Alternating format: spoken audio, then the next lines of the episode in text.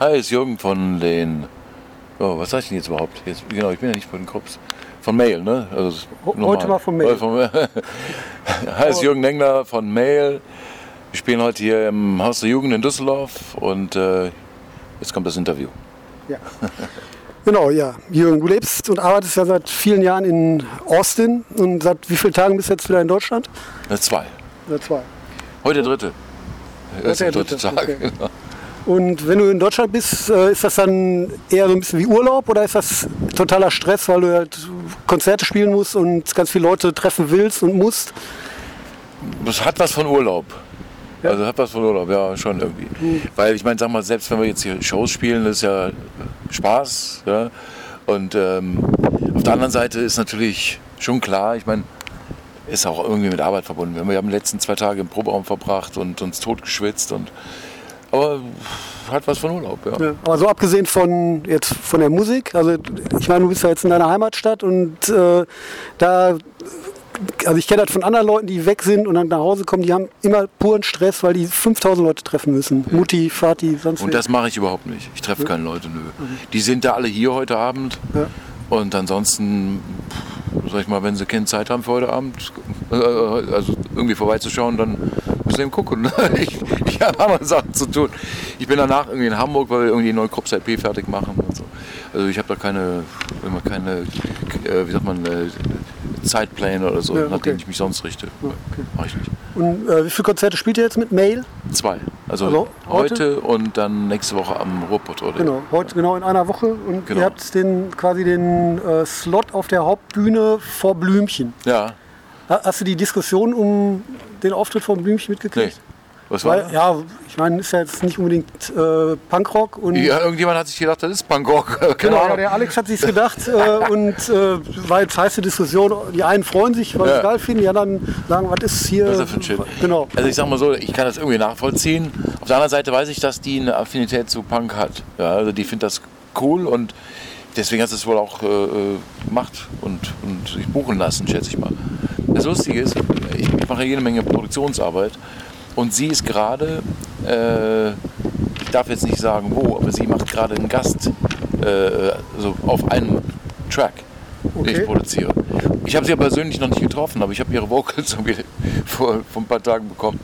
Und ich werde mal Hallo sagen, mal schauen, wie sie tickt. Ja, nächst, gucken, nächste Woche ja, werdet ihr euch äh, auf jeden Fall dann sehen. genau. Ähm, und ja, ich habe letztes Jahr, oder nee, vorletztes Jahr, haben Fehlfarben beim Rodeo gespielt, auch auf der großen Bühne, haben ihr Album ja. dargeboten. Ja. Und wie das war, das? keine Ahnung, also wie das ankam. Ja. Ja, das war so geteilt. Die, okay. die einen, äh, die es kannten, sind total abgegangen, die fanden es ja. geil. Und die anderen haben etwas Sich gefragt, was das jetzt nur soll. Ja. und, ja, und ähm, jetzt Mail, meinst du, das funktioniert auf einer großen Bühne? Klar. Ja, ja klar. Weil eigentlich so ja. Punkrock ja eher für einen ja, kleinen ey, abgeranzten Schuppen ich, ich war erstmal nicht da. Ich weiß nicht, wie groß das überhaupt ist. Ich habe keine Ahnung. Also ist wie Hönis Party oder e- eher größer, noch größer? Deutlich größer. Ja, ich sage, mir ist das scheißegal, wo wir spielen. Ja. Wir machen das einfach. auf der anderen Seite ähm, ich habe mit Krups großen Bühnen gespielt, Klar, deswegen für mich ist, das, ist das egal. Aber das Ding ist eben, ob das funktioniert, ja, das nicht, also nicht, ist nicht eben die Frage. Wie gesagt, ich kenne das Publikum da nicht, ich weiß nicht, was das für eine Ausrichtung ist. Ich meine, außer dass es ein Punkfestival ist, soweit ich gehört habe. Aber ähm, ich meine, wenn Mail spielt, dann muss das eigentlich funktionieren. Ja. Ich meine, wenn, wenn, Mail nicht funktioniert auf dem Punkfestival, dann weiß ich nicht, dann sollen sie alle nach Hause gehen. ich meine, hey, sorry. Ja? Ich meine, ja, ich meine, äh, auch wenn wir keinen keinen ja, Schrammelpunk machen die ganze Zeit, aber ja, ich meine. Ja, ich bin, ich bin gespannt. Also ich bin ja, auch ich da. bin auch ich gespannt. dann quasi auch den ja, direkten Vergleich, ob es. Ähm, ja, genau. Ob, aber ich muss ehrlich sagen, auch wenn das, ich weiß, sagen wir so, wir haben ja Anfang der 2000 haben wir ja auch eben Shows gemacht, zum Beispiel bei Hönis Party und so weiter. Habe ich auch nicht gewusst, was uns da erwartet. Aber wir haben komplett die Hütte am Brennen gehabt. Ja. ja. Also ich glaube nicht, dass, also wie gesagt, ich weiß jetzt nicht, ob da jetzt ein ganz junges Publikum nur ist ja. oder gemischtes Publikum ist oder wie auch immer. Ja, aber wenn es ein Publikum ist, was irgendwo weiß, wo Punk in Deutschland herkommt, ja, nachdem ich Zensur und Zensur schon mal gehört haben, ja. dann denke ich, rock die Hütte. Ja, ich bin gespannt. Und äh, ja, mit Mail habt ihr quasi äh, Punk-Geschichte geschrieben, sozusagen erste Punk-Band, zumindest die erste, die eine, eine deutschsprachige Platte rausgebracht hat? Ja, aber ich meine, die Platte kam ja drei Jahre, nachdem wir uns gegründet haben. Ja. Sag mal, wir haben das erste Konzert im März 77 gehabt. Ja. Unsere, unser Einstand, sag ich mal, der war im Dezember 76 oder so. Oder oder November. Ja. Ja. Aber habt ihr quasi, wart ihr quasi nur bei einer Welle, die sowieso da Was war? Eine Welle? Ja, oder Bewegung? Gab doch nichts. Gab doch nichts. Ja, Gab doch nicht auf Platten. Nee, ich meine die in, ja, nicht, nicht Welle. Es gab ja ein Publikum. Nein, ich, ich meine keine Medienwelle, ja, sondern so eine Stimmungswelle. Ich meine, das ist ja in, also ich in muss Amerika sagen, aufgekommen, es ist in genau. England aufgekommen, es ist in Deutschland okay, aufgekommen. Okay, ich kann dir eins sagen. Wir haben vorher, also 76, haben wir schon Musik gemacht. Ja. Die war schnell und, und dreckig, rotzig, ja, irgendwie sehr anders als alles. Ja. Dann hat mir mein Vater irgendwann, ich kann mich noch gut daran erinnern, irgendwann so Ende 76, hatte mir einen Artikel unter die Nase gehalten, meinte, komm mal hier, was ist das für Musik, könnte dich interessieren. Punk, Rock ist Musik aus Londons Gossen oder so hieß das. War glaube ich aus der Express oder so. Da ich gedacht, okay, lass mal lesen. Habe ich gelesen und da stand da irgendwas von Bands wie Damned und Sex Pistols und schnell und rotzig und sag ich mal so Outcasts und was weiß ich für, sag mal eben Musik für ne, nicht für das Mainstream-Publikum. Ne. Da habe ich gedacht, das hört sich verdammt nach uns an. Und dann habe ich irgendwie gewusst, wir sind eine Punkband. Ja, weil eine Schublade dafür hatten wir nicht. Wir haben einfach gemacht, was wir machen. Und äh, war eben für uns selbst schwierig, das einzuordnen. Aber nachdem ich den Artikel gelesen hatte, wusste ich irgendwie, haben wir da mit was zu tun. Ja, und dann haben wir, wie gesagt, es gab keine Platten. Das einzige, die einzige Platte, die es damals schon gab, die mich daran erinnern, war die Ramones, die erste Ramones. Aber das war, wurde eben nicht als Punkrock verkauft, sondern 76 in Deutschland wurde das einfach angeboten als die neuen Stones. Beliebt, glaubst du oder nicht? Ja, die neuen Stones. Und ich habe mir das angehört und ich dachte, was hat denn das mit Stones zu tun? Was ist das für ein Blödsinn? Ja, okay, aber wie gesagt, das war eben ne, so wie das vermarktet wurde. Genauso wie ACDC dann zu Anfangs als Punkrock vermarktet wurde. Also völlig abstrus. Auf jeden Fall ähm, war es eben so, dass wir was gemacht haben, was ja, nicht auf irgendeiner Welle basiert hat, sondern auf dem, was wir macht, gemacht haben. Nee, ich, ich mein, sag ich mal, aus unserem spielerischen Vermögen oder Unvermögen oder was auch immer, wie man es nennen mag. Ja. Oder auch aus unserer Sinnshaltung heraus äh, resultiert hat und nicht aus irgendwelchem, ja, was sich da so in den Medien oder nee, nee, das, generell auch nee, Publikum abspielt. Falsch ausgedrückt. Ich meine nicht, nicht, Welle im Sinne von ja. gemachte Welle, sondern es, es, passiert was und ihr seid einfach sozusagen, es, ihr wart irgendwie dabei. Wir sozusagen. haben passiert, weil nichts anderes passiert ist. Okay. Ja, und das Ding ist, ich habe mir dann später erst im, im März 77 da war ein Typ im Publikum, ein Typ im Publikum auf unserem ersten Konzert mit so spiky Hair ja, und, und Sonnenbrille im Publikum. Habe ich gedacht, ey, das ist ein Punk. Das ist ein Punk. Da ist ein Typ im Publikum, weil das ganze Publikum ist, also haben uns gehasst. Ja. Aber ein Typ. Ja. Dann ist er nach der Show zu uns gekommen, haben uns kennengelernt und angefreundet. Das war Peter Hein. Ja. Das war der Einzige. ja. so. Und so war das. So, und, und Peter hat dann irgendwann weiß nicht wann das war, irgendwann 77 war der wohl mal im Hof und hat den, den, den Franz Bielmeier kennengelernt. Aber ich sag mal, die sind dann zu unseren Konzerten gekommen. Das war das Publikum. Ja? Also das war das Publikum. Punkt. Ja? Da war, war noch ein, ein Typ aus Köln, der ist mit, mit äh, Franz immer äh, rumgezogen, Ramon Lewis. Das war's. Da gab es keine Szene oder so. Ja? Da gab es kein Publikum dafür. Das war's. Punkt. Zwei, drei Leute, die dich gut fanden, den Rest, wir haben ja eh nur, auch, auch nur auf Schulfesten irgendwas spielen können. Ähm, weil wir waren ja damals alle 16, 17 oder so. Oder 15, 16 sogar erst. Ähm, da war keine Chance, irgendwie was äh, anderes zu kriegen, also irgendwie normale Konzerte zu spielen oder so. Und wie gesagt, und die Leute, die da hinkamen, waren eben tatsächlich einfach Leute, die auf der Schule waren oder wie auch immer. Ja, und dann kam eben dann der Peter vorbei und dann vielleicht mit dem Franz oder dem Brandmann Lewis. Das, das war quasi unsere, die einzigen Verbündeten sozusagen. Ja, ja. Und, und, die haben uns davon irgendeiner Band erzählt, auch aus Köln, die es dann gab, das war aber auch erst später, 77 oder so, die TVIs mit dem Jörg Bonratschek oder so.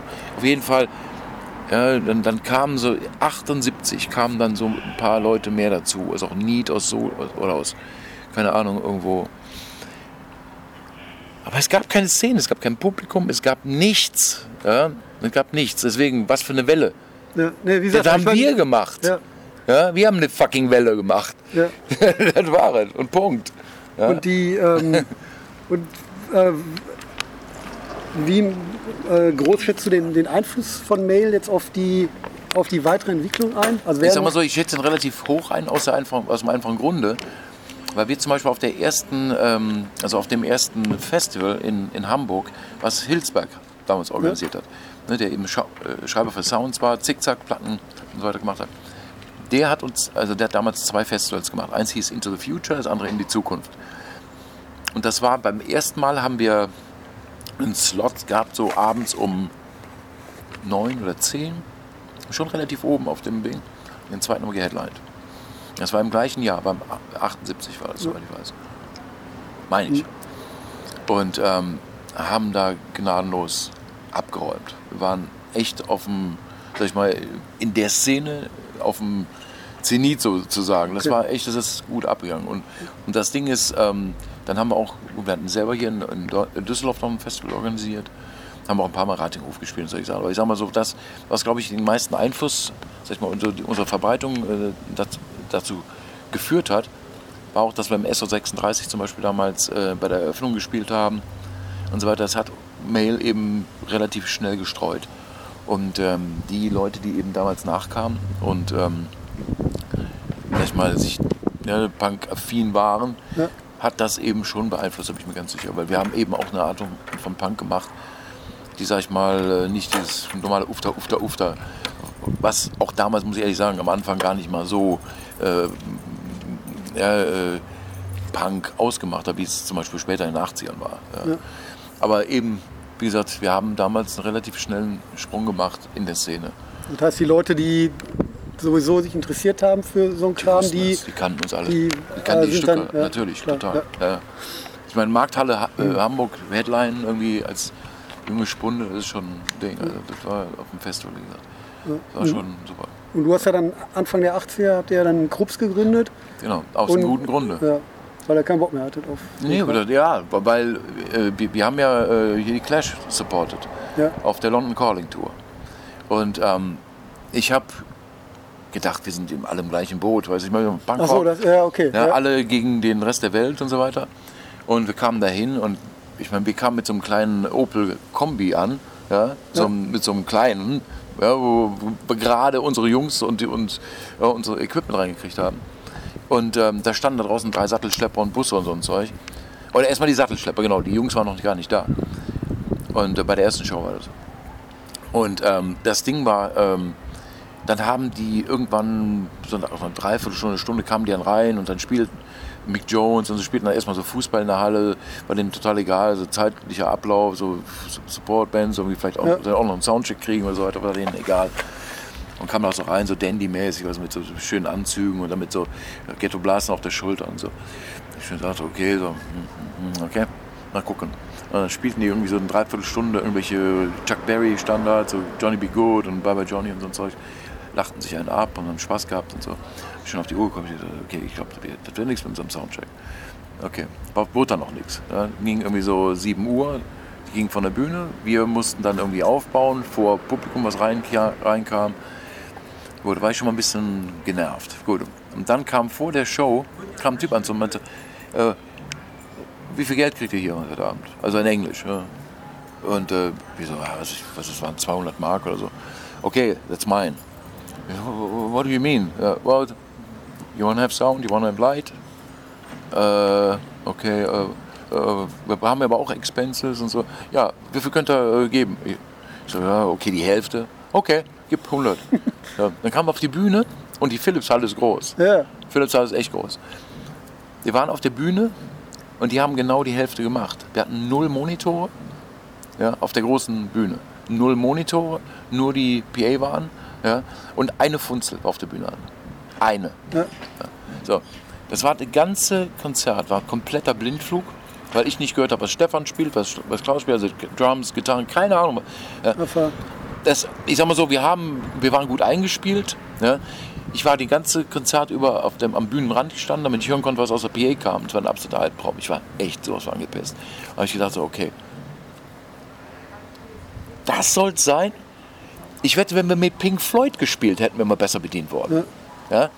Das ist echt Bullshit. Wir sind nicht im gleichen fucking ja, Boot. Ja. Ganz einfach. Und dann hat es so. keinen Bock mehr. Dann habe ich keinen Bock mehr gehabt. Dann habe ich der Szene den Rücken zugekehrt, zumal zu der Zeit auch damals extrem viel so Vorstadtprolls irgendwie am Wochenende in Rattingerhof kamen, weil sie sich so pölen wollten und rumprollen wollten ja. und saufen wollten, was anfangs Punk nicht war. Punkt.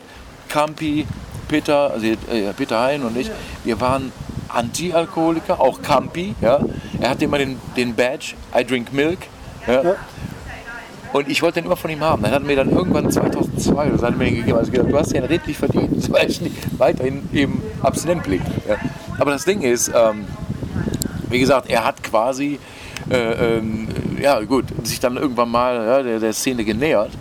Und, und wir hatten damals eine ziemliche Diskussion darüber, ich kann mich noch erinnern. Da waren wir in, in Kloppenburg, haben wir eine, zusammen eine Show gespielt.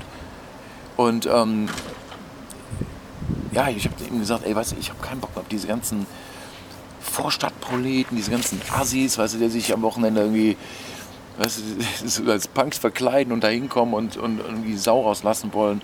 Ja, danach gehen sie wieder auf ihren bürgerlichen Job am nächsten Tag und machen da äh, einen auf, äh, was weiß ich, ja, normal. Ich habe gesagt, das ist einfach nicht das Ding. Ich habe gesagt, ich habe das Gefühl, das läuft alles komplett aus, aus dem Leim hier. Wir hatten eine, echt damals, 78 war eine gute Szene, die hat funktioniert, war gut, 79 auch noch. Aber das wurde immer schwieriger. Ja. Und wie gesagt, habe ich der Sache den Rücken gekehrt. Aber ich habe dann mit den Banshees, mit den Corps genau den gleichen Bullshit erlebt. Wir waren in, in, äh, auf die Europatour gebucht. Es war zwei Jahre später, glaube ich. Ja, ich glaube 82 war das. Da haben wir mit den Banshees eine Tour, äh, Europatour gebucht. Da kam genau auch so ein Typ vor der Show, how much you making tonight? Und wir so, ah, vielleicht 200 oder sowas. Gleiche Ding, ja, wie viel könnt ihr, äh, könnt ihr ausgeben dafür und so, ja, vielleicht die Hälfte, wir müssen ja auch irgendwo Sprit und was weiß ich bezahlen. Aber auch nur die Hälfte. Die haben uns allerdings die PA nicht angemacht. Wir hatten nur die Monitore an und Saallicht ja. in Amsterdam. Okay? Dann habe ich noch die, die Monitore umgedreht, damit das Publikum wenigstens hört, was wir machen. Sie sind ausgerastet und sind rumgepokt wie verrückt auf das Zeug. Aber wir haben uns nicht gehört. Ich sage nur, es war wirklich da habe ich sowas von die Schnauze voll gehabt, von dieser ganzen Scheißattitüde. Ja. Mhm. Und das war für mich der Sargnagel, wo ich gesagt habe, ey, ich mache was komplett anderes. Und das ist die Geburtsstunde von Krups geworden. Okay. Ja. Obwohl, wie gesagt, Banshees, da waren wir schon Krups, waren mit denen auf Touren. Aber ich sage nur, die Clash-Show, das war für mich ein absolutes Wake-up-Call. Absolut. Traumatisches Erlebnis. Absoluter Wake-up-Call. Ja. Ja. Ja. Und ähm, ja, mit, mit Krups äh, hat er ja definitiv auch äh, Musikgeschichte geschrieben. Und ähm, meinst du, dass es so Bands wie Rammstein geben würde, wenn es Krups nicht gegeben hätte? Ehrlich gesagt, die gäbe es vielleicht, weil die würden andere Musik machen. Ne? okay. Die würden wahrscheinlich was komplett anderes machen. Keine Ahnung, was die machen würden. Ich meine, das Lustige ist, ich habe, äh, ich wurde gerade 94, habe ich von Motor damals äh, das Demo von denen bekommen. Und die wollten, dass ich die produziere. Und die haben mich, äh, also die haben mir die angeboten, so wie eine Mischung aus Metallica und Leibach. Sie hat gesagt, so, okay, hört sich ganz interessant an. Dann habe ich die Fotos von denen gesehen, dann sahen die aus wie so ein paar Jahrmarktsgaukler. Dann habe ich gesagt, was soll das denn für eine Truppe sein? Das sah aus wie so eine verkleidete Karnevalskapelle. Also mal ganz im Ernst. Irgendwie, also was. Ja, ich meine, gut, die sind immer noch irgendwo verkleidet, aber ich meine, damals, das sah wirklich aus wie so, also sag mal, die, die sahen eher aus wie so eine Mittelalter- Kostümkapelle als jetzt irgendwie das, was sie jetzt sind. Das hatte mit, mit, mit Industrial oder was auch immer null zu tun. Und das haben die dann alles so irgendwie so geformt. Ich meine, die haben Management und alles, was denen eben schon ja, die Richtung vorgegeben hat und das auch gut gemacht hat, sag ich mal. Aber ist eben so. Ich der Erfolg gibt ihnen irgendwie recht. Ne? Ja, aber weiß ich nicht, ob der Erfolg, Erfolg gibt einem einfach keinem recht. Ich meine, es gibt genug Scheiße draußen. Ja. ja. Und Scheiß auf den Erfolg, verstehst du? Ich meine, wenn, wenn irgendwie Millionen Fliegen sich nicht irren können, dann weißt du, ne? ich meine, ja. Scheiße zieht alle Leute an. Ne? Oder sag ich mal, viele Leute an. Das ist immer so. Ne?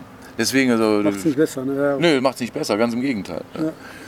Also Und deswegen, ja. Wie, wie bist du denn überhaupt zur Musik gekommen? Also du hast deinen Vater erwähnt, der dir irgendwie was gezeigt hat. Musik bin ich dazu gekommen, weil ich einfach von früheren Jahren an schon Musik gehört habe. Ich habe irgendwie, wir hatten eine, eine Untermieterin die war damals, da war ich vielleicht neun Jahre oder so, die war bei uns gewohnt und die hat ständig irgendwelche äh, äh, Rockscheiben laufen lassen und so weiter. Und dadurch habe ich schon ganz früh so Black Sabbath und was weiß ich, so ein Zeug gehört und habe äh, alle möglichen Musik, oder auch mein Cousin, Cousin hatte ich, der, der viel so härteres Rockzeug gehört, also was weiß ich, Led Zeppelin, Stones und so Zeug. Also mit, mit acht, neun Jahren hat es bei mir angefangen, aber ich habe dann irgendwann mit elf oder zwölf habe ich richtig bewusst Musik gehört und habe mich dann eben immer weiter da irgendwie äh, reingewuselt und habe dann eben mit elf, glaube ich, meine erste Gitarre gekriegt oder mit zwölf und habe dann angefangen, was zu machen. Nur wie gesagt, das war eben äh, für mich, ja, ich habe eben eine andere Art gehabt zu spielen, als jetzt, sag ich mal, ja, denn die, die ganzen Bands, die damals bei uns in der Schule gab, die haben alle versucht, irgendwas nachzueifern, was eben, ja, was ich so Prog-Rock war oder so ein Zeug. Und ich habe eben eher so Hawkwind, Silver Machine, ja, eben ein bisschen mehr rotziges Zeug nachgespielt und so. Das waren meine ersten äh. Es war wirklich Silver Machine, das haben wir so gespielt. Lustig ist jetzt, ich mache jetzt gerade die vierte Nick Turner LP, also Nick Turner von Hawkwind. Ich habe jetzt drei LPs von ihm produziert, jetzt mache ich gerade die vierte. Na, gerade auch wieder in Austin und so und, und ey, irgendwann schließt sich der Kreis, das ist echt ganz lustig. Und, und genau, du bist, du bist ja quasi, wenn ich das richtig verstanden habe, als, als Produzent angestellt ja. bei Cleopatra? Ja, ich Records? bin quasi sowas wie der Hausproduzent bei denen, obwohl ich bin jetzt nicht fest angestellt okay. in dem Sinne, dass ich äh, äh, 9-to-5-Job habe, sondern ja. ich bin quasi deren fester Hausproduzent und ich kriege ja. von denen im Monat manchmal 20 bis weiß ich, mehr Jobs, also äh, Songs, die ich da mache, alle möglichen Projekte. Ich mache, wie gesagt, gerade die neue Nick Turner LP, ich mache die neue ähm, William Shatner LP, ich mache wieder eine, eine neue, ich habe schon drei Stück, oh ja, der ist in Topform. Ja, ich habe drei LPs jetzt mit dem, also ist jetzt die dritte LP, mache ich jetzt, oder vierte schon, mit dem. Ähm, ich mache David Hasselhoff gerade, du oder okay. Ähm, ja, lauter so Zeugs. Also auch jetzt einen Film-Soundtrack habe ich gemacht für einen neuen William Shatner-Film und solche Geschichten. Aber das ist sehr breit gefächert. Ich meine, das alles geht von, was weiß ich, Iggy Pop bis, was weiß ich, äh, ja. Hasselhoff oder so. Das ist komplett, ein breites Programm. Ja, ja. Und du, ich meine, du hast halt in den letzten 40 Jahren in hast ja unglaublich, also in verschiedenen eigenen Bands gespielt und dann zig Projekte. Ich habe ja. nur gerade gesehen mit mit Peter Hein zum Beispiel, ja. das ist ja, ja. Äh, Deutschland TZ mit vier Leuten, habe ich Gabi nicht ganz verstanden. So. Aber ja, ja, ich meine, das war eigentlich ein Joke, weil was, das, was wir eigentlich gemacht haben, das war irgendwie im Ratinger Hof. Ähm, das war sowas quasi so ein, wie so ein Festival, ja, wo die brauchten noch ein paar Bands. Und äh, hey, ja, gut, gut, gut. Hallo, Stefan. Und ähm, dann haben wir äh, irgendwie gesagt, Peter und ich, wir hingen die ganze Zeit rum und, und, und auch Gabi. Und gesagt, komm, wir machen einfach eine, eine Band. Und dann haben wir so ein bisschen rumgesponnen. Peter und ich, ich weiß nicht, wir haben irgendwie mal vom Ratinger Hof gestanden, so nachts bis morgens um fünf oder so haben wir uns irgendwie Sachen ausgedacht, was wir alles machen könnten. Und so haben wir uns irgendwie, ah, Deutschland TZ, da spielen wir alles so, drei, äh, Loch ist im Eimer und, und ja. was weiß ich, so, so Deutschland TZ, äh, wie heißt das, äh, wie hieß das, Medium-TZ-Stücke, weißt du, so, so ein Zeug. Ja komm, wir machen also Deutschland-TZ draus. Dann machen wir da irgendwie so eine Punkrock-Version aus irgendwelchen äh, rosa-rote Panther und was weiß ich. Das war eben so die Idee dahinter. Das war eigentlich eine ganz äh, spontane Nummer. Dann sind wir da rausgegangen. Ich glaube, wir haben einmal unten im Hof geprobt damals, dann haben wir das Ding einfach gemacht. Und das ist dann aufgenommen worden und wurde eine LP draus gemacht. Punkrock. und äh, das neueste Projekt, äh, Die Klute oder Die Klute? Die? Keine Ahnung, Die Klut. Also, die Klut, ja. ja. Ähm, was hat es damit auf sich? Also das war eigentlich, das ist ein gewachsenes Ding gewesen. Das fing an als, ähm, ja, was soll ich sagen, das fing an als ähm, Auftragsarbeit für Cleopatra. Die wollten, dass ich eine Elektro-Industrial-LP mache. Okay. Nach ein paar Wochen kamen die irgendwie an, was hältst du davon, wenn du deinen Kumpel Klaus Larsen fragst, ob der irgendwie Lust hat, damit einzusteigen? Naja, gut, kann ich schon machen. Dann frage ich Klaus, habe ich gefragt, war direkt dabei. Und dann haben wir irgendwie unsere Songs gemacht. Und irgendwann kam da von Cleopatra, ja, wir haben hier noch jemanden, der gerne drauf spielen würde, hier der Dino von Fear Factory. Ja, klar, das ist aber ein reines Studio, rein Studioprojekt. das ist ein reines Studioprojekt, eigentlich. Ich sag mal so, wir würden vielleicht einen Song, also mal irgendwas live machen, aber das ist schwierig zu vereinbaren. Es sind drei Bands beteiligt. Jeder hat irgendwie jede Menge am, am Laufen. Und ähm, wir wohnen ja auch komplett verstreut. Auf der anderen Seite ist nichts unmöglich. Ja. Wer weiß. Ja. Und ähm, wenn du eine Zeitmaschine hättest, mhm. in welche Richtung würdest du reisen? Wohin würde ich reisen?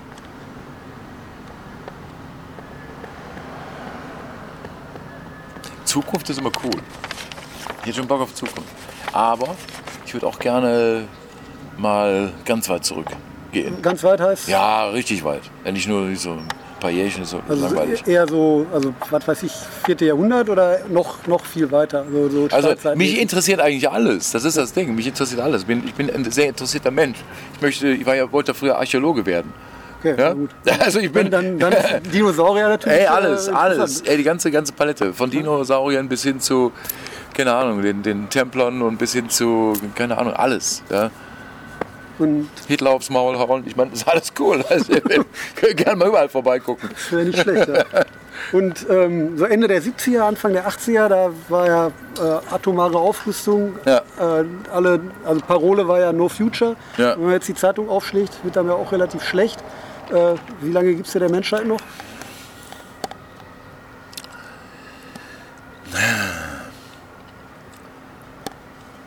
Ich sag mal so, wir haben in den 70ern haben wir eine ganz andere Voraussetzung gehabt. Bei den 70ern haben wir eigentlich zum Teil, ähm, wie soll ich das sagen, Good No Future kam ja aus, aus England. Wie in Deutschland war es ja nicht nur Future, sondern wir hatten ja eigentlich eine relativ rosige Zeit unter der SPD-Regierung. Ja? Wir hatten die RAF, ja, die sich ja, Leuten angenommen hat ja, und, und, Angst geschürt hat und, sag ich mal, irgendwo, ja, das alles irgendwo, ich, ich sag mal so, abgesehen von der Gewalt, ich bin ja gegen Gewalt, aber das Ding ist einfach, ähm, Politiker haben sich, glaube ich, damals mehrfach überlegt, wie weit sie sich rauslehnen. Ja? ob sie abends nochmal nach Hause fahren können danach. Ja. Ne? Und das fand ich ganz gut. Ja? Das, ja, das, Problem ist ja, das ist ja jetzt äh, leider wieder so. Nur das habe ich nicht mitgekriegt. Ich hab, das ja, heißt, ich habe von irgendjemandem gehört, dass irgendwo hier. Ja, die haben einen CDU-Typ, äh, ähm, der sich äh, okay. äh, für Flüchtlinge ausgesprochen hat. Ah, okay. Den Ach so, hat halt irgend so ein rechtes Arschloch. Äh, okay. Einfach, aber gut, das ist aber wieder eine andere, andere Voraussetzung, weil die RAF war ja nicht rechts. Klar. Nein, das ist, genau, aber, genau. Aber weißt du, das Lustige ist eigentlich, dass die RAF ihre, ihre Aktivzeit zu SPD-Zeiten hatte. Das ist eigentlich das crazy Ding. Aber was? Wo fucking Kohl 16 Jahre regiert hat und die gebraucht worden wären, wo zum Teufel waren die da? Ja? Wo zum gut, die, Teufel waren die da? Das Problem ja? war ja, dass es dadurch etwas äh, schwieriger war. Ne? ja, ist schon klar. Aber ich meine, dadurch sind wir, dadurch ist Deutschland irgendwie das geworden, was es jetzt ist. Ja? Durch verdammt Kohl, durch diese verdammte, ja, diesen, diesen 16 Jahre. Äh, äh, ja.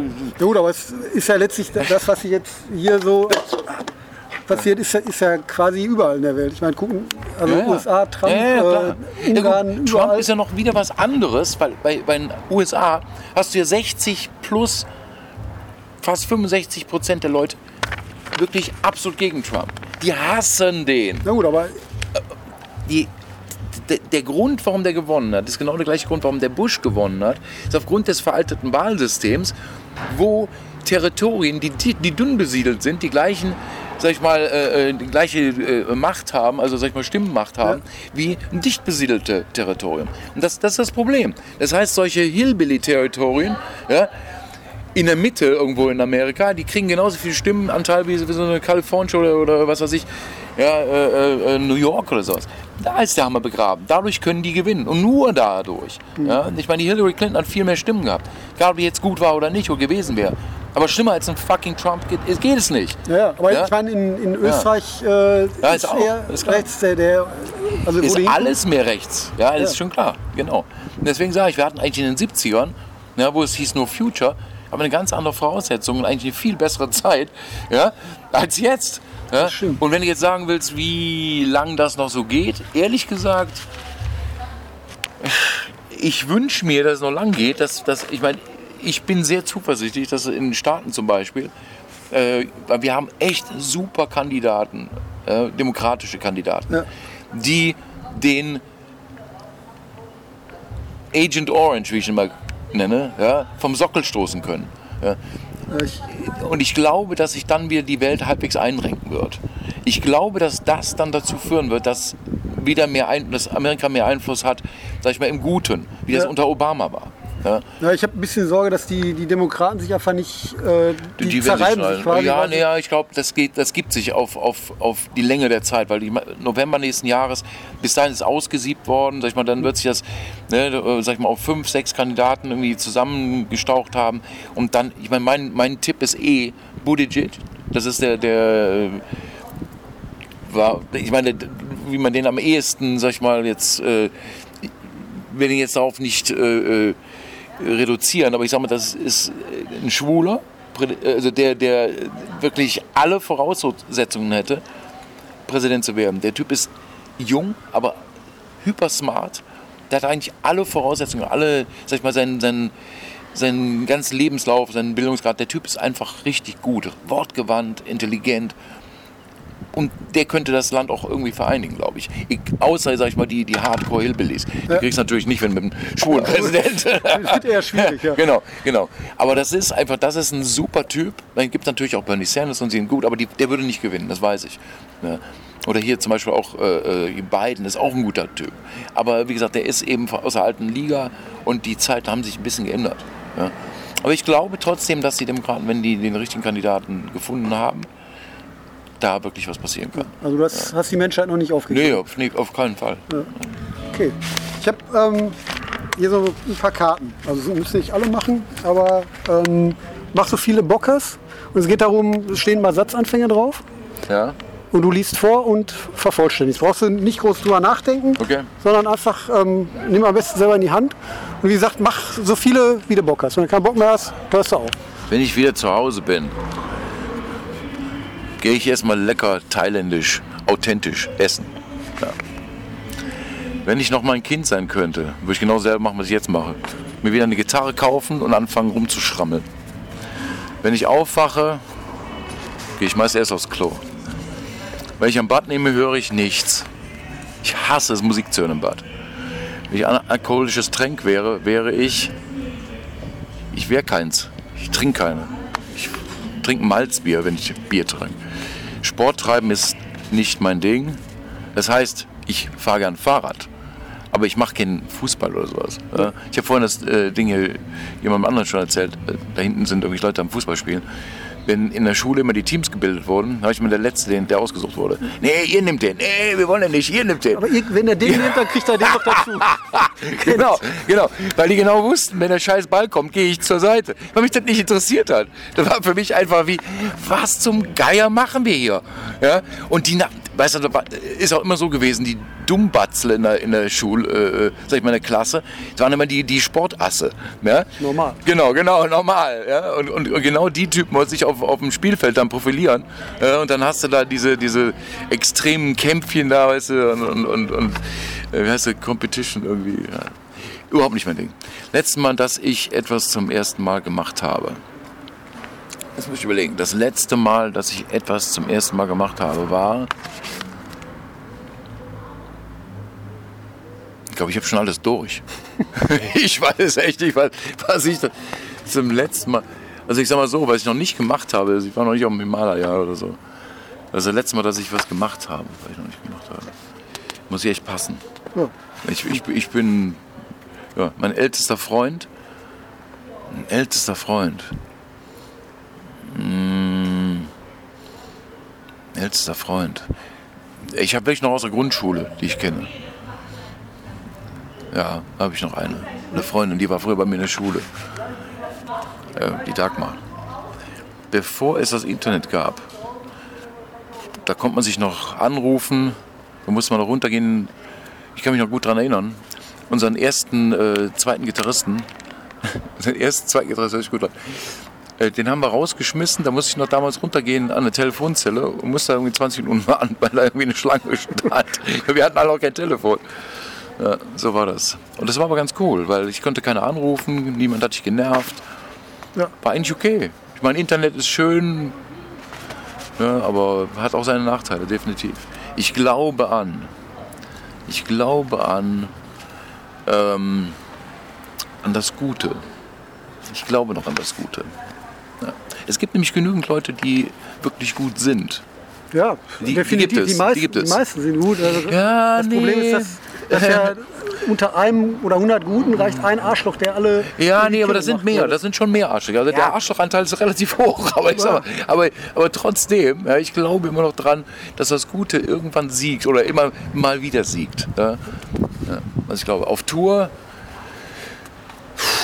auf Tour sein ist so ein bisschen wie Urlaub.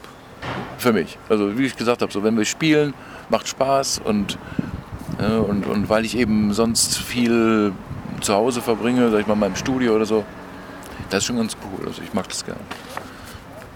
Ich hoffe, meine Kinder werden, ich habe keine, aber meine Kinder werden, wenn ich welche habe, auch groß ohne Probleme. meine Freunde mögen an mir, ja, das ist spannend. Meine Freunde mögen an mir. Musst du, musst du mal fragen. Vielleicht, dass ich. Ich glaube, das ist das Beste an mir, dass ich nicht mich großartig verändert habe. Ich glaube, ich, ich, ich habe mir wirklich den, meinen, meinen Geist immer noch genauso bewahrt, wie ich den hatte. Ob ich jetzt 16 bin oder 46 oder was auch immer für ein Alter. Ich glaube, das ist immer noch genauso. Das ist genau dasselbe. Ja.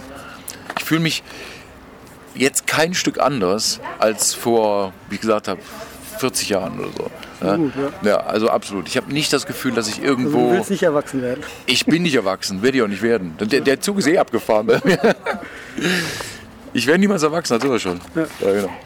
Ein freier Geist ist wichtig. Für mich ist das das Wichtigste überhaupt. Dass, dass du einen freien Geist bewahrst und wie gesagt auch eben den, den, äh, den, äh, die Wissensdurst, so sag ich mal, die, die, die Art und Weise, sag ich mal, wie du Sachen siehst. Ja? Ohne dir irgendwelchen Bullshit erzählen zu lassen von irgendwelchen Leuten und irgendwelchen äh, Dingen Glauben zu schenken. Ja? Hinterfrag alles. Ja? bild deine eigene Meinung. Ja. Schlimmste, das jemals bei einer Show passiert ist, war, oh mein Gott, das war eine, ja, eigentlich bei der Clash-Show damals, bei hier in Düsseldorf, das war schon echt übel. Ja. Ja, ich glaube, das war ziemlich, wie gesagt, das, das war für mich so. für dich das Schlimmste. Ja, ja das war, das war, weil das, das hat, das hat echt eine Seele wehgetan. Ja? Weil du hast da gestanden und hast gedacht, verdammt, ja, was zum Geier soll das? Ja, ich meine, wir sind ja, Punks gegen den Rest der Welt. Und dann hast du, ich meine, gut, mir, mir war damals nicht klar, dass das natürlich irgendwie die Crew war, die dahinter steckt. Aber auf der anderen Seite, weißt du, weiß ich nicht, ob die Band das dann, ich sag mal, wie so ein Mick Jones, wenn man denen jetzt erzählt, der immer weiß, was da gerade passiert ist. Die Frage, ob, der, ob den das überhaupt interessiert hätte. Ja? Weil der war schon ziemlich, äh, kam sich schon vor wie ein Star. Ja? Der erste Punkrock-Song, den ich gehört habe, war.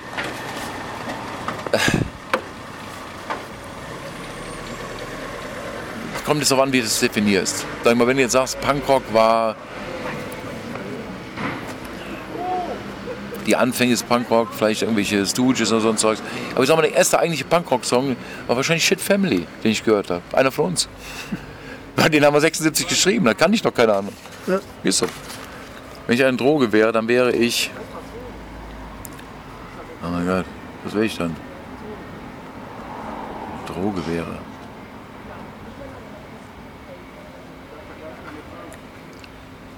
Ähm, kann man Ghost Peppers unter. Ghost Peppers sagt mir nichts. Nee, sagt dir nichts? Kennst du Jalapenos? Ja. Okay, ist ungefähr 100 Mal schärfer. Okay. Also wenn man das unter Drogen ein, einstufen kann, dann würde ich das wahrscheinlich. Ich würde gerne mal die Bühne teilen mit, mit, ja, die meisten sind tot. Onkel Lou ist tot, Bowie ist tot. Das Lustige war, das bringt mich wieder auf äh, SO36 bei der Eröffnung, als wir da gespielt haben. Da kamen echt Iggy und Bowie vorbei. Die ja. waren da. Und ähm, Bowie ist so ein bisschen umringt worden von ein paar Leuten. Ich meine, da waren ja nicht, auch nicht viele Leute. Das war, keine Ahnung, vielleicht waren 100 Leute da oder so. Und ähm, Bowie wird so ein bisschen umringt von Leuten. Und, und Iggy saß hinten irgendwie an der Theke und hat da irgendwas getrunken oder war eh blau oder keine Ahnung. Auf jeden Fall ähm, habe ich danach leider nie mehr mit dem Berührung gehabt, außer mit Iggy. Ich habe für Cleopatra jede Menge Iggy-Songs gemacht. Ja.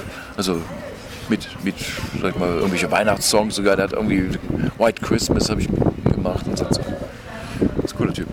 Der Berufswunsch meiner Eltern für mich war, mein Vater wollte, dass ich Architekt werde.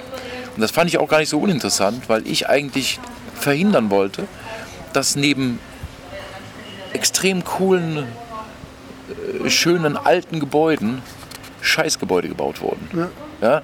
Das heißt, ich wollte, dass, dass, dass, dass die Ästhetik ja, hat für mich mehr äh, äh, Sinn gemacht, also sag ich mal, die zu bewahren, als jetzt sag ich mal einfach ein Haus zu bauen oder so. Das ja. hat mich weniger interessiert.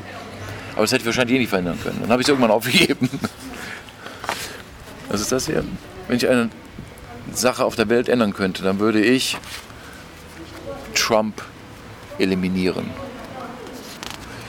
Mein jetziges Ich rät meinem zehn Jahre späteren Ich, immer schön nach vorne denken. Nie, nach, nie zurück. Das ist zum Beispiel was, was ich nie mache. Ja. Bin kein Typ, der sich irgendwie nach hinten ja, orientiert und sagt, oh, das war alles schön und alles besser. Null. Ja. Weil so schön die, die 70er, die, die Punk-Anfangszeit war, aber das, da möchte ich nicht mehr hin, muss ich ehrlich sagen, weil da waren auch zu viele Sachen, die nicht so schön waren. Ne? Da war sehr viel, ähm, wie soll ich sagen, ähm, Konkurrenzdenken und so ein Zeug. Also, Gut, da gab so viele zurück, Dinge. Zurück guckt man ja wahrscheinlich in der Regel eher, wenn es einem jetzt nicht gut geht. Ne? Also ja, genau, mir geht es ja nicht schlecht. Also ich ja. fühle mich nicht schlecht. Ja. Ja. Wenn ich ein Boxer wäre, dann wäre mein Einlaufsong, oh mein Gott. Was wäre das? mein Einlaufsong, mein Gott. Oh. Ähm. Mein Gott, das ist echt schwer. Ja, du kannst auch skippen. Also wenn. Ja. Will ich aber nicht. Macht mich, bringt mich jetzt zum Grübeln. Was würde ich denn dann nehmen? Eine Nummer wie. Ähm,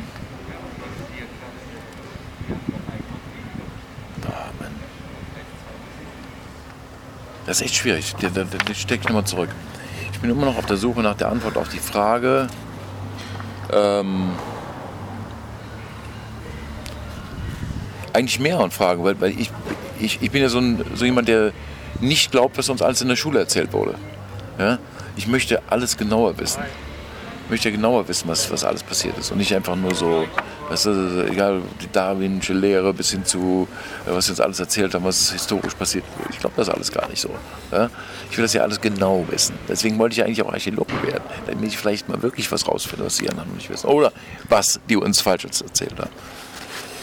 Meine Freunde hassen mir, mein Gott. Meine Unpünktlichkeit wahrscheinlich. Die Toten Hosen, hey. Die Toten Hosen. Ähm, die Toten Hosen ja, was soll ich zu den Toten Hosen sagen? Gute alte Freunde, vor allem klar, Campi und Kuddelauch oder, oder Borm sowieso. Äh, Breite zum Beispiel habe ich noch nie viel mit, also ich habe nie viel mit ihm geredet, aber wir haben uns äh, letztens, als wir hier im Zack. Zack, gespielt haben, da kam die ganze Band vorbei, haben mich mit ihm endlich mal länger unterhalten und es ist sehr nett gewesen und ja, muss sagen, da habe ich echt gefreut. Und ähm, ja gut, Andi kenne ich natürlich auch schon urlange. Ja, ey, für mich alles, alles gute, gute Freunde. Ja. Und sag mal, unsere, unsere kurze, knappe, wie soll man das nennen? Feindschaft war es noch nicht mal. Eigentlich so diese, diese, diese Phase, wo wir uns. Neckerei. Neckerei, genau. Ich meine, gut, ich weiß ja, worauf es aufgebaut war. Ich meine, bei dem Campi war ein riesen Mail-Fan damals. Ich meine, die haben mit ZK immer bei uns im Support, also Support gemacht und so weiter. Und äh, als ich dann gesagt habe, ich mache das nicht mehr, da war der echt stinkig. Und ich habe gesagt, du, verstehe das einfach. Ich habe gesagt, ich habe keine Lust, irgendwie in Bremen zu spielen, mich von irgendwelchen äh, Vorstadt-Assis anrotzen zu lassen, was ja damals irgendwie so äh, hip war. Ja. Und die, die dann am Montag wieder ins Büro gehen. Verstehst du? Ich bin doch kein Vollidiot. Ja. Aber wie gesagt, wir haben schon wir haben sehr, sehr viele äh, Verbindung. Echt schön. Beste Platz in einem Club ist der für Bühne. Natürlich. Die Bühne ist immer das Beste. In der Schule. In der Schule. In der Schule war ich früher super. Die ersten Jahre war ich super. Und dann bin ich, also im, äh, wie heißt das, Grundschule. Und dann bin ich aufs Gymnasium gekommen. Und da ging es bergab. Weil das Geschwister Scholl, das eigentlich ja, aufgrund des Namens schon alleine, ähm, sag ich mal, die Lehrer normalerweise vorher auf Herz und Nieren hätte prüfen sollen. Jede Menge altes Nazi-Pack hatte. Ja? Jede Menge. Volk, wo du wusstest, das hat, hat dir noch aus jedem Knopfloch geschielt, wo die herkam. Ja? Und da habe ich echt den, also wirklich die Lust verloren. Schon am ersten Tag. Ich kann mich noch gut daran erinnern, wie der Klassenlehrer reinkam und wie am Spieß gebrüllt hat. Ich dachte, wo bin ich hier gelandet? Das ist ein KZ hier oder was? Ja, da war bei mir schon aus. Die haben wir schon. Die haben wir schon. Jetzt, so, wenn ich ein Boxer wäre, dann wäre mein Einlaufsong.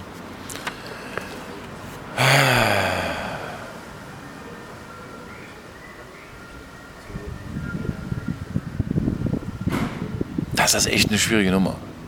Das ist ja sowas wie eine Erkennungsmelodie. Ja, klar. Das muss schon richtig gut sein. Muss schon verdammt gut sein.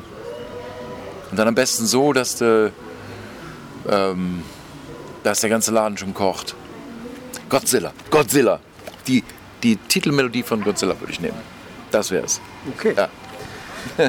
ja, hast du doch alle geschafft. Ja, habe ich geschafft. Äh, ja, dann vielen Dank für das Gespräch. Gerne. Und äh, ja, ich bin gespannt auf die Show. Ja, ich auch.